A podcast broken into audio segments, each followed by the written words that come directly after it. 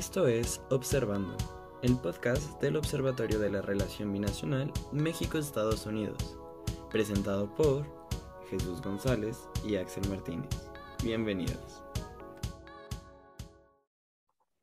Hola, ¿qué tal? Les habla Jesús González y me complace darles la más cordial bienvenida a un nuevo episodio del podcast del Observatorio de la Relación Binacional de México y Estados Unidos, Observando. Como en cada misión, me acompaña Axel Martínez. ¿Cómo te encuentras el día de hoy? Hola Jesús, ¿qué tal? Me encuentro muy contento de estar con ustedes en este nuevo episodio. Y pues hoy tenemos a dos grandes invitados que también me complace mucho que nos acompañen el día de hoy. Nos honra contar con la presencia de Juan Carlos Arriaga. Él es doctor en Historia Moderna por el Instituto Mora, maestro en Estudios Latinoamericanos, en Relaciones Internacionales por la Facultad de Ciencias Políticas y Sociales de la UNAM. Actualmente es profesor en el Departamento de Ciencias Políticas en la Universidad de Quintana Roo. Es autor de los artículos La integración energética de México con Estados Unidos y La cooperación energética en el Caribe. El caso del petróleo. Ambos disponibles en Internet. También es miembro del Sistema Nacional de Investigadores Nivel 1 Doctor Herrera, ¿cómo se encuentra el día de hoy? Muy bien, muchas gracias. Gracias por la invitación y los felicito por esta iniciativa que me parece fortalecerá el, el aprendizaje de los estudiantes de Relaciones Internacionales. Un saludo a todos. También nos acompaña Israel Solorio, quien es profesor asociado adscrito al Centro de Estudios eh, de Administración Pública de nuestra Facultad eh, de Ciencias Políticas y Sociales de la UNAM.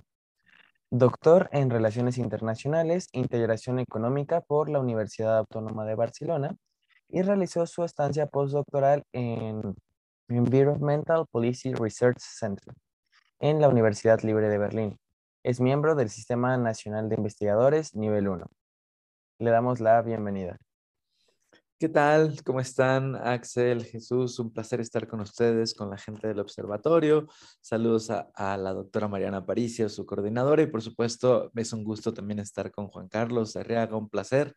Este, pues bienvenido, eh, muchas gracias por recibirnos. Y perfecto. Para este episodio abordaremos el tema de la reforma energética y pues su impacto en la relación bilateral.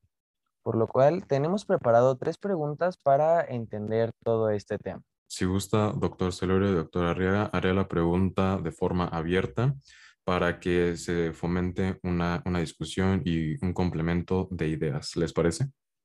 Muy bien, adelante. Ok. Eh, la primera pregunta es, ¿de qué trata la reforma energética y por qué es tan importante para la administración de AMLO? Si gusta comenzar, eh, doctor Celorio.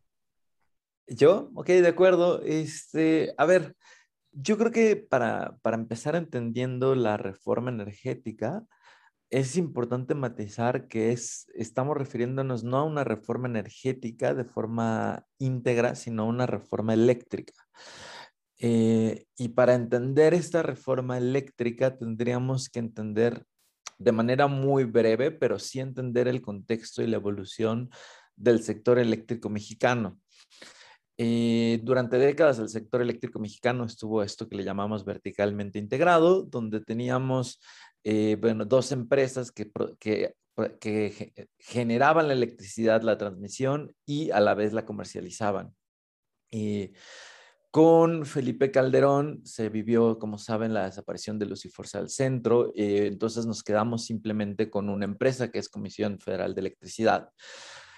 Ahora, lo interesante para, entender por qué fue cambiando el sector eh, eléctrico en particular, en general el energético, tenemos que pensar en las negociaciones del Tratado de Libre Comercio. Eh, la primer gran reforma que se hizo en términos del servicio público de la energía se hizo en 1992 a la famosa LESPE, la Ley, de Servicio Público de la, eh, Electricidad, y ahí se consideró pues dado que se, entendía que la generación, transmisión y, comercialización de la energía eran un servicio público de facultad exclusiva del Estado, lo que se hizo fue considerar que la generación eléctrica para fines de cogeneración y de autoconsumo, autoabastecimiento, no iba a ser considerado como servicio público.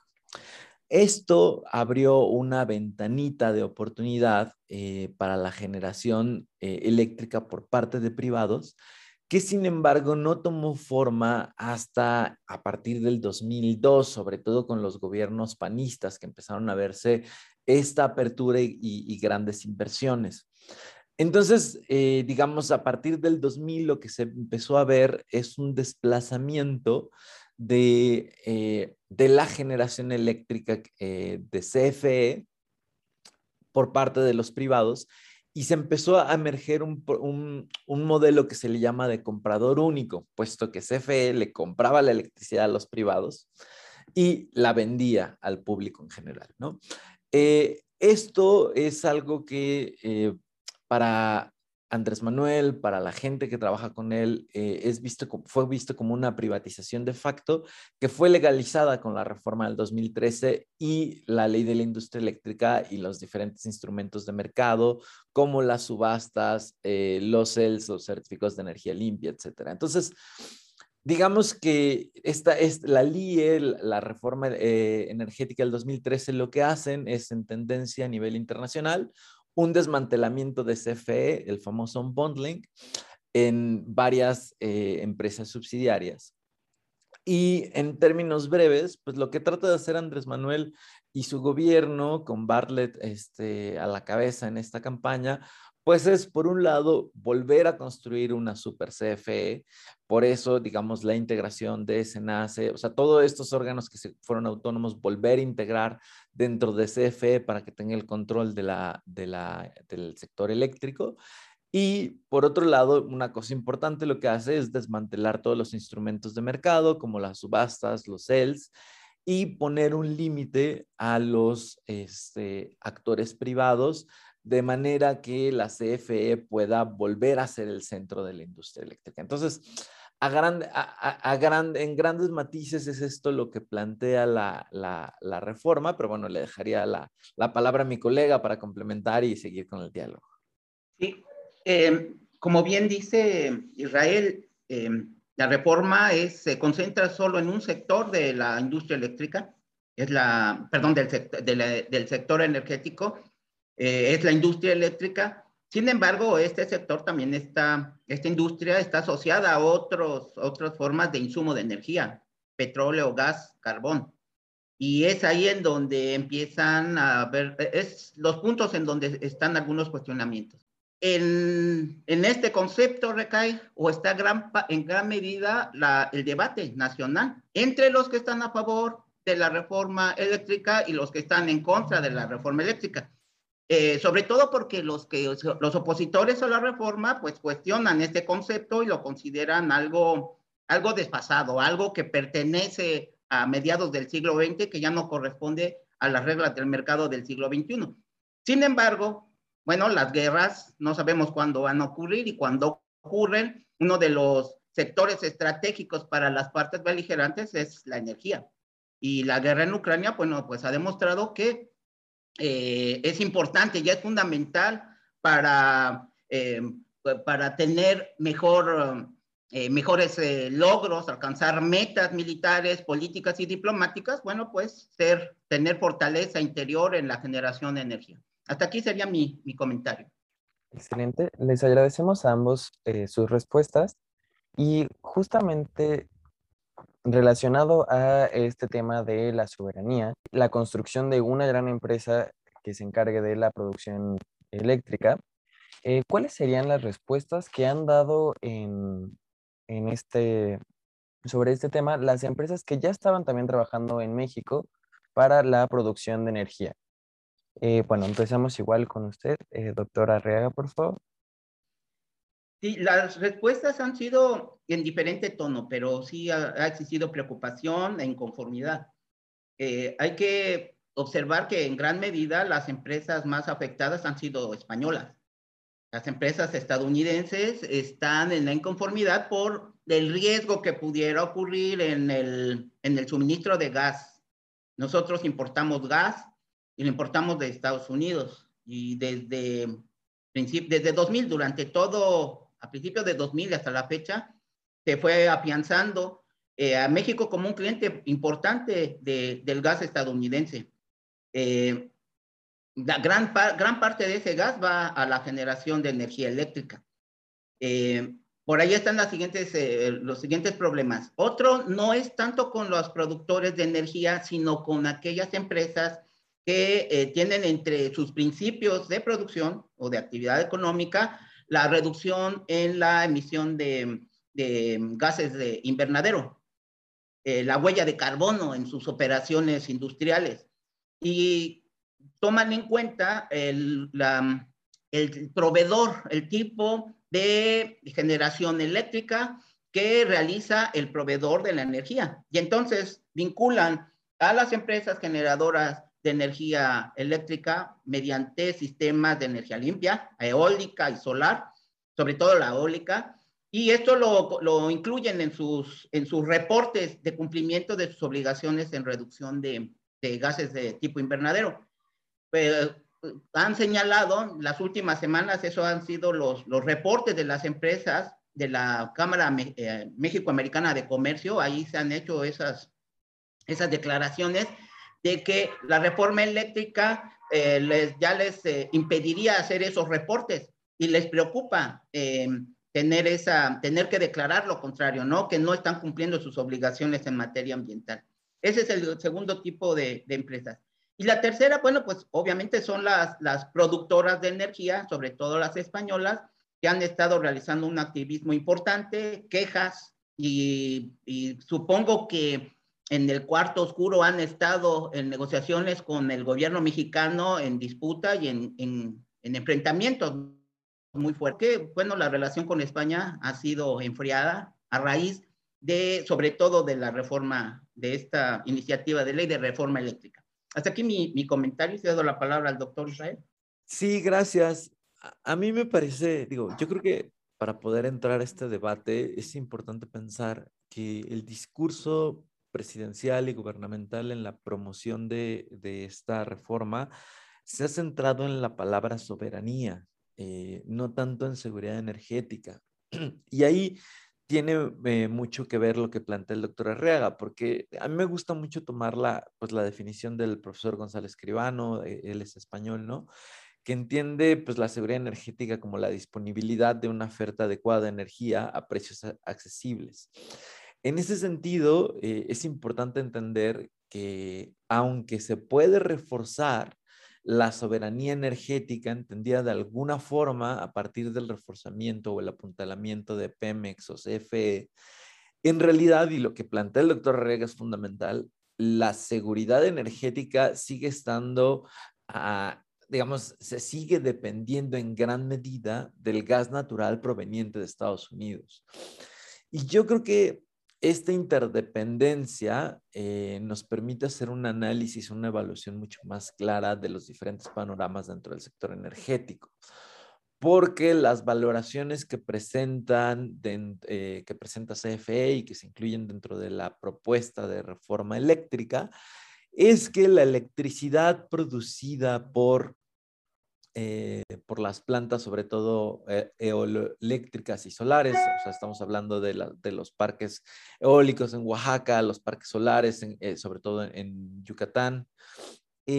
pueden ser fáciles, que son quienes además habían ganado principalmente las tres subastas de, energía eléctrica en, digamos, en el sexenio pasado. Entonces, Aquí lo importante es que esas plantas se plantean sustituirlas por energía hidroeléctrica que a la luz de la ley de la industria eléctrica que definió el concepto de energías limpias, se puede incluir la energía hidroeléctrica. Entonces, aunque se puede entrar dentro de la discusión de si son más baratas, son más contaminantes o no, si estamos regresando a un modelo obsoleto, lo cierto es que en términos de generación eléctrica, pues no se siente este problema. Por eso eh, es que el obstáculo, la, eh, la confrontación principal viene, y como también se indicaba, pues con, con los generadores españoles que fueron los principales beneficiados de este modelo de comprador único donde tenemos como ejemplo, por ejemplo, el Parque Eólica del Sur en el Istmo de Tehuantepec, que ha sido uno de los íconos de resistencia socioambiental, ¿no? De hecho, pues ya había sido movido el proyecto precisamente por las resistencias de, las comunidades. Entonces, eh, las empresas españolas se enfrentan a un panorama complicado porque, eh, pues por un lado, durante el gobierno de Calderón y también un poco en el de Peña Nieto, se presentó este fenómeno que en política pública consideramos puertas giratorias. Entonces, quienes estaban en Secretaría de Energía, en CFE, los próximos años o los años anteriores habían estado en industria eléctrica y entonces había una captura regulatoria por parte de las empresas, tenían una cercanía con, los poderes políticos y eso se rompe. Eh, y no solamente se rompe, sino que se, también se rompen otros canales institucionales de diálogo, como lo vimos recientemente con el enfrentamiento con el Parlamento Europeo, con eh, estos llamados desde la mañanera de López Obrador de, hacer una confrontación con España. Entonces, eh, creo que es un terreno cómodo para Andrés Manuel confrontar a las empresas españolas porque sabe perfectamente, se sabe que se cometieron excesos en sexenios anteriores y, por eso es que incluso si ustedes eh, pues evalúan el Parlamento abierto, las empresas eh, españolas decidieron no ir y no iban precisamente porque era exponerse en un debate donde hay fuertes argumentos eh, en su contra. Entonces, ahí creo que es donde están los riesgos y donde puede haber mucho conflicto. Eh, desde luego puede haber mucho conflicto con los generadores españoles.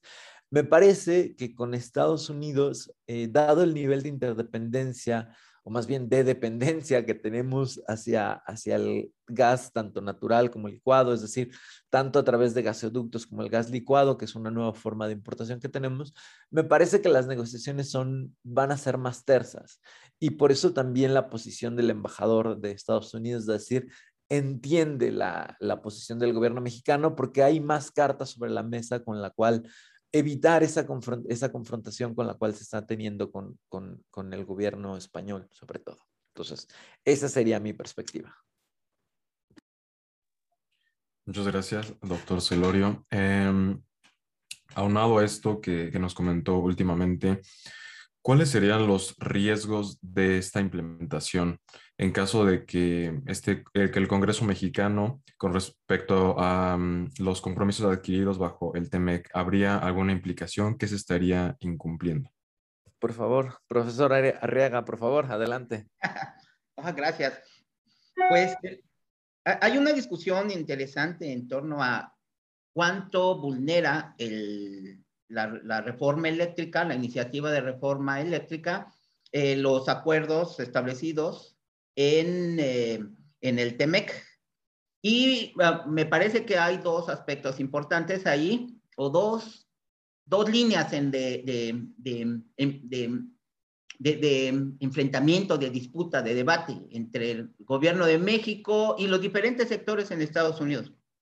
Hay que recordar que el gobierno estadounidense no es monolítico, no es lo que diga Biden y lo que ordene Biden. Ahí también juegan y son actores muy importantes en la toma de decisiones eh, los actores privados, las empresas privadas, y, tienen sus voceros en los de, diputados y senadores de los diferentes partidos. En las últimas semanas, las declaraciones tanto de representantes del Partido Demócrata y del Republicano han hecho manifestaciones de, inconformidad y han, han hablado algunos, en algunos casos a nombre de las empresas energéticas, que me parece que son, hablan en general de las empresas energéticas sin identificarlas con precisión. Y hablan de que estarían siendo afectados sus intereses en los términos en los que fueron negociados en el TEMEC. Principalmente creen que se debilitaría la relación del intercambio energético eh, cuánto estaríamos eh, eh, dejando de importar de gas y cuánto la planeación energética en México afectaría el comercio del gas. Y la otra, cuánto afectaría el suministro de petróleo mexicano a, al mercado estadounidense con, con el incremento en la producción que ya se empieza a notar y el, la, las necesidades que ha estado declarando el gobierno mexicano en la perspectiva de incrementar la producción de derivados del petróleo, especialmente de gasolina. Entonces, ¿cuánto estaría afectando los compromisos eh, establecidos en el TEMEC estas nuevas políticas energéticas, la petrolera y la eléctrica. Y por ahí va una primera parte de la discusión. El segundo tiene que ver con la cuestión ambiental. Y sobre este aspecto sí hay, hay, muchas, hay muchas, eh, muchos mitos alrededor y creo que hay mucha conceptualización muy ligera en torno a que eh, toda la, industria petrolera tiene que empezar a recortar de inmediato, la industria eh, de los hidrocarburos en general, tienen que recortar de inmediato su producción porque está afectando el medio ambiente global, el ambiente global, eh, con esa emisión de, de, gases de efecto invernadero. Y tenemos que iniciar de ya la transición energética para que en el mediano plazo ya estemos con energías limpias. Esto no es tan fácil de realizar por cuestiones de tecnología para la, disponible para todos los países, cuestiones de, capital, cuestión de formación de personal, etcétera, etcétera. E incluso la adaptación de los consumidores a nuevos productos eh, con las nuevas energías. Pensemos en los autos que pasarían de gasolina a electricidad. Eso no es tan fácil y sí llevaría bastante tiempo. Sin embargo, me parece que algunos grupos, sobre todo los que se escucharon en, el, en los debates, en, los, en, el foro abierto para la reforma en la ley eléctrica, eh, eh, establecieron o señalaron esos, esos argumentos y son los mismos que se han adoptado en la discusión y en la crítica a la reforma eléctrica en Estados Unidos. Una preocupación ambiental de que se estaría fomentando, incrementando, se estaría eh, profundizando la dependencia de los hidrocarburos en la generación de electricidad me parece que ahí habría más que, se tendría que revisar más detenidamente, buscar más, mayores evidencias para poder sostener ese argumento. Y ahí ese punto que está incluido en el TECMEC sobre los compromisos ambientales de los países firmantes, México, Canadá y Estados Unidos, es el otro punto central de la, de la discusión. Entonces, en resumen, creo que las críticas estarían en los compromisos de cooperación energética y de mercado energético en América del Norte y el segundo en la cuestión ambiental. Hasta aquí mi, mi comentario. Sí, yo no, no, quiero, me parece que es un comentario bastante completo. En realidad, eh, por la parte comercial coincido en que existen potenciales riesgos, pero que pueden ser fácilmente solucionados por, por la, la diplomacia bilateral. No, no creo que, que, representen mayores riesgos, aunque desde luego en primera instancia hay como una sensación de amenaza potencial a, las inversiones. Yo creo que el, eh, los puntos nodales de, del, del TEMEC y la relación con la reforma eléctrica está con estas instancias de colaboración, de cooperación, donde yo creo que esta interdependencia energética hace que, o sea, desde mi perspectiva y el, trabajo que he realizado, eh, la, la, propuesta de, del presidente y de su gobierno es para recuperar la rectoría del Estado sobre, el, eh, digamos, sobre la industria y para revertir lo que se hicieron en los últimos eh, gobiernos. ¿no? Yo me, niego a, seguirle, a decirle periodo neoliberal pero hubieron políticas neoliberales que afectaron el funcionamiento de las paraestatales. Y yo creo que ese es el principal objetivo. Eh, puede dentro de ese objetivo tener un discurso, una, una arenga que pareciera que va a confrontar a, todo, todo mundo y en realidad yo creo que eso es parte de una estrategia política que, por ejemplo, con el caso de España, pues no le implica o, o de entrada no tiene tantos costes como en la relación de Estados Unidos. Y si se piensa la relación bilateral, podemos ver cómo en el fondo se van construyendo acuerdos, como fue el tema migratorio, incluso la negociación sobre Sembrando Vida. Pareciera que están encontrando puntos de acuerdo y yo creo que las perspectivas de interdependencia que existen entre México y Estados Unidos apuntan a que, a que eso se puede construir y también eh, el conocimiento de la diplomacia estadounidense de perfiles como Andrés Manuel López Obrador. Yo creo que han sabido trabajar perfectamente bien con un perfil como el suyo. Tan es así que han encontrado puntos de convergencia como la idea de Sembrando Vida, que es exportar Sembrando Vida a Centroamérica, que si bien faltan los recursos, eh, también le permitió vender a Andrés Manuel López Obrador al mundo a Sembrando Vida no solamente como un programa de desarrollo y climático, sino además como un programa para llevar la prosperidad, eh, digamos, en, Centroamérica y para contener la migración. Entonces, creo que, que hay buenas perspectivas de entendimiento entre, México y Estados Unidos. Quizás esté pecando de optimista, pero yo creo que la diplomacia bilateral puede solucionar estos temas.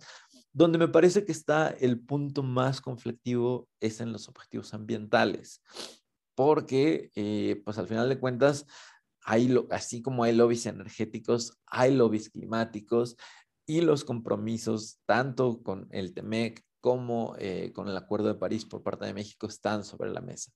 Hemos ido retrocediendo en los índices de cómo vamos cumpliendo este, los diferentes compromisos climáticos, y pareciera que la apuesta es solucionarlo simplemente con eh, energía hidráulica, pero a mí me parece que el gran panorama de la apuesta de combustibles fósiles de Andrés Manuel López Obrador como un modelo energético para recuperar la rectoría del Estado sí puede eh, poner en riesgo los objetivos climáticos y verse eh, contra las cuerdas tanto en el escenario del TEMEC como del Acuerdo de París. ¿no? Y ahí se abren muchos otros panoramas que ya se comentaron, que no hace falta profundizar los eh, la transformación del parque vehicular, eh, muchas otras cosas que, que habrá que ver cómo se desarrollan, pero de entrada hay que remarcar que pues hay una apuesta fósil por, por, eh, por parte del gobierno Andrés Manuel que sí va contra las tendencias de, este, que se están dando a nivel internacional y con muchos de los acuerdos que se firmaron en el TEMEC, ¿no? Yo ahí lo dejaría. Y perfecto. Les agradecemos mucho todas sus comentarios sobre este tema tan interesante. Y pues bueno, ya después de tener este comentario con, que nos plantea esta visión optimista de la relación binacional relacionado a todo el asunto energético, pues eh, les, les agradezco muchísimo a nuestros participantes. Fue un gusto para nosotros presentarles este tercer episodio de la nueva temporada en el que analizamos pues las implicaciones de la reforma energética en la relación binacional. Les invitamos a todas las personas que nos están escuchando a revisar nuestras dos convocatorias abiertas del observatorio. Una para la revista en colaboración con el Consulado de Salt Lake City y la segunda para nuestro tercer encuentro universitario. Ambas se las pueden encontrar en nuestra página de internet. También les recordamos seguir nuestras redes sociales que se encuentran aquí en la descripción. Muchas gracias a todas las personas que nos escucharon en esta ocasión y por supuesto al doctor Solorio y al doctor Arriaga. Muchísimas gracias. Gracias a ustedes y buenos días. Esto fue Observando, el podcast del Observatorio de la Relación Binacional de México y Estados Unidos. Gracias por sintonizarnos. Nos vemos en la siguiente emisión.